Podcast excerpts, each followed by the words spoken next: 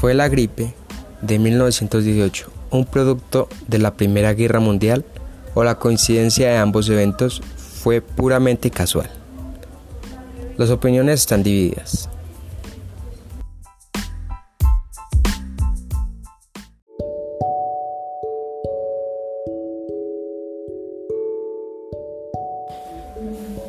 En 1919, el oficial sanitario del ejército estadounidense, Ward McNeil, había cumplido su misión. Había sobrevivido a la matanza de la Primera Guerra Mundial durante su asignación a la base de Dijon, en Francia, pero sobre todo había sido uno de los primeros médicos en detectar una nueva forma de gripe, que en el otoño del año anterior había diezmado medio mundo.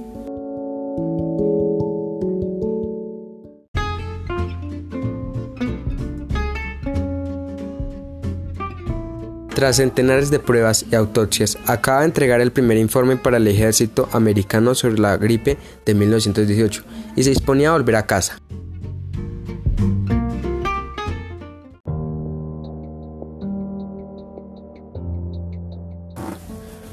Bueno, esperemos que mi hijo me esté esperando en la próxima estación.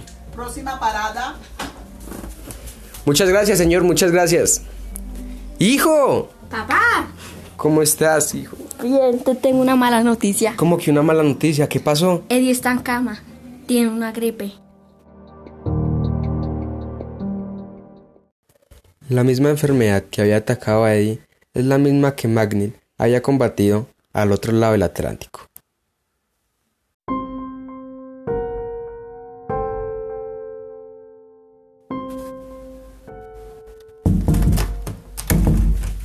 Hijo, ¿qué pasó?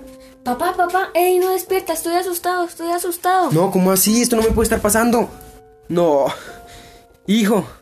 Eddie, despierta. Hijo. Magnil se vio ante una prueba mucho más dolorosa que cualquiera de las que le habían puesto la guerra, practicar la autopsia a su propio hijo. Fue el hacinamiento de soldados de todo el mundo en precarias condiciones higiénicas y psicológicas, en contacto con animales y bajo el bombardeo de gases tóxicos. ¿El caldo de cultivo una de las peores enfermedades de la historia? ¿O acaso lo que la originó fue una mutación genética fortuita, que coincidió desafortunadamente con la Gran Guerra, como apuntan los últimos estudios biológicos?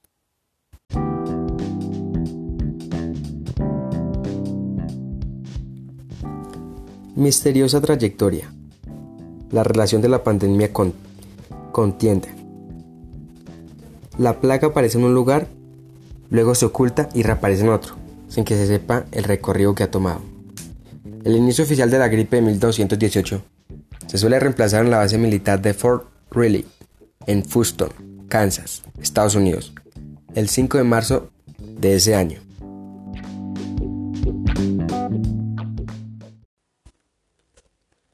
Bueno, cuéntenme, ¿tenemos noticias sobre la brigada en el Reino Unido? Pero ¿cómo así que no tenemos noticias? ¿Qué es lo que está pasando? Yo no entiendo. Mi mayor. Descanse, sargento. Hable. Tenemos 1100 soldados afectados por una gripe. ¿Cómo así? ¿1100 soldados? Sí, mi mayor. ¿Y qué? ¿Los soldados estaban enfermos? ¿Son viejos o son jóvenes? Están totalmente sanos y son jóvenes, mi mayor. No, pero ¿cómo así? ¿Qué es lo que está pasando? Esta cosa está muy rara. La enfermedad pudieron traerla unos granjeros llamados a las armas desde la cercana localidad de Haskell Country, en la cual se había dado un brote en febrero. O quizá la trajeron los trabajadores chinos de la base, que estuvieron entre los primeros afectados, lo que encajaría con el origen asiático en la mayoría de las gripes. Todo esto prosigue con el envío de soldados desde el cuartel de Fuston, Kansas, Estados Unidos, hasta Francia, y es justamente en una base próxima a Burdeos, donde en el mes de abril la gripe hace acto de presencia por primera vez en Europa. A lo largo de la primavera, la primavera oleada de la enfermedad se difunde por el viejo continente, sin pena ni gloria.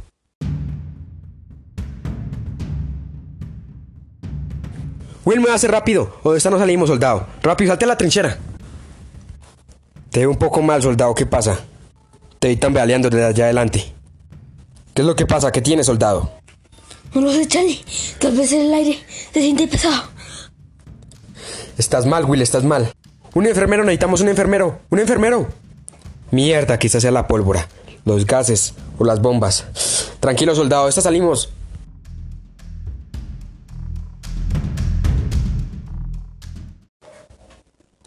No está claro si la guerra generó la gripe, y aún menos si esta influyó en la guerra. El politólogo canadiense Andrew Price Smith cree que la epidemia pudo inclinar la balanza a favor de los aliados en la fase final del conflicto bélico, acelerando su conclusión. La gripe añadió dificultades de gestión como la de reemplazar gente, el uso de ambulancias, etc. Pero ambas partes se vieron afectadas por igual.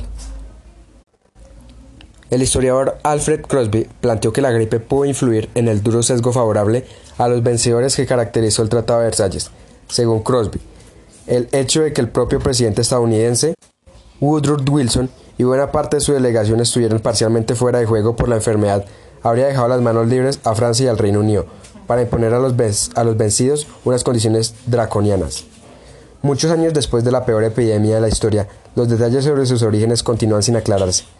Los mayores conocimientos actuales han suscitado más preguntas en lugar de dar respuesta a las ya planeadas.